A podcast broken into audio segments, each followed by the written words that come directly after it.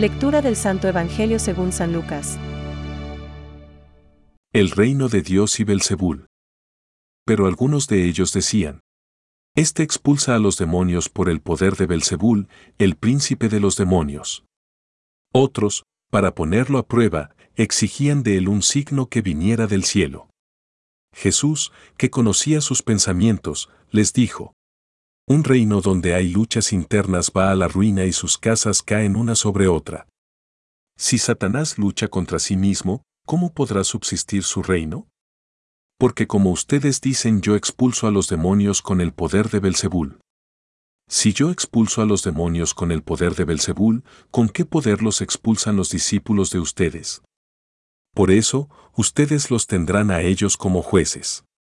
Pero si yo expulso a los demonios con la fuerza del dedo de Dios, quiere decir que el reino de Dios ha llegado a ustedes, cuando un hombre fuerte y bien armado hace guardia en su palacio, todas sus posesiones están seguras. Pero si viene otro más fuerte que él y lo domina, le quita el arma en la que confiaba y reparte sus bienes. El que no está conmigo, está contra mí. Y el que no recoge conmigo, desparrama, cuando el espíritu impuro sale de un hombre, vaga por lugares desiertos en busca de reposo, y al no encontrarlo, piensa. Volveré a mi casa, de donde salí. Cuando llega, la encuentra barrida y ordenada. Entonces va a buscar a otros siete espíritus peores que él. Entran y se instalan allí. Y al final, ese hombre se encuentra peor que al principio. Es palabra de Dios. Te alabamos, Señor. Reflexión. Algunos dijeron: Por Belzebul, príncipe de los demonios, expulsa a los demonios. Hoy contemplamos asombrados como Jesús es ridículamente acusado de expulsar demonios, por Belzebul, príncipe de los demonios.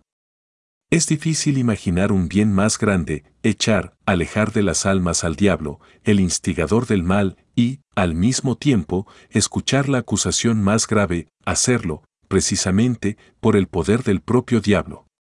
Es realmente una acusación gratuita, que manifiesta mucha ceguera y envidia por parte de los acusadores del Señor. También hoy día, sin darnos cuenta, eliminamos de raíz el derecho que tienen los otros a discrepar, a ser diferentes y tener sus propias posiciones contrarias e, incluso, opuestas a las nuestras.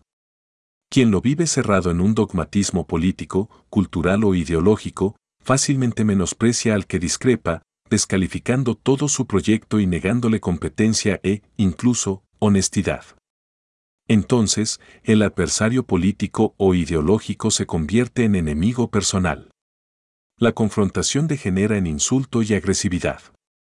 El clima de intolerancia y mutua exclusión violenta puede, entonces, conducirnos a la tentación de eliminar de alguna manera a quien se nos presenta como enemigo. En este clima es fácil justificar cualquier atentado contra las personas, incluso los asesinatos, si el muerto no es de los nuestros.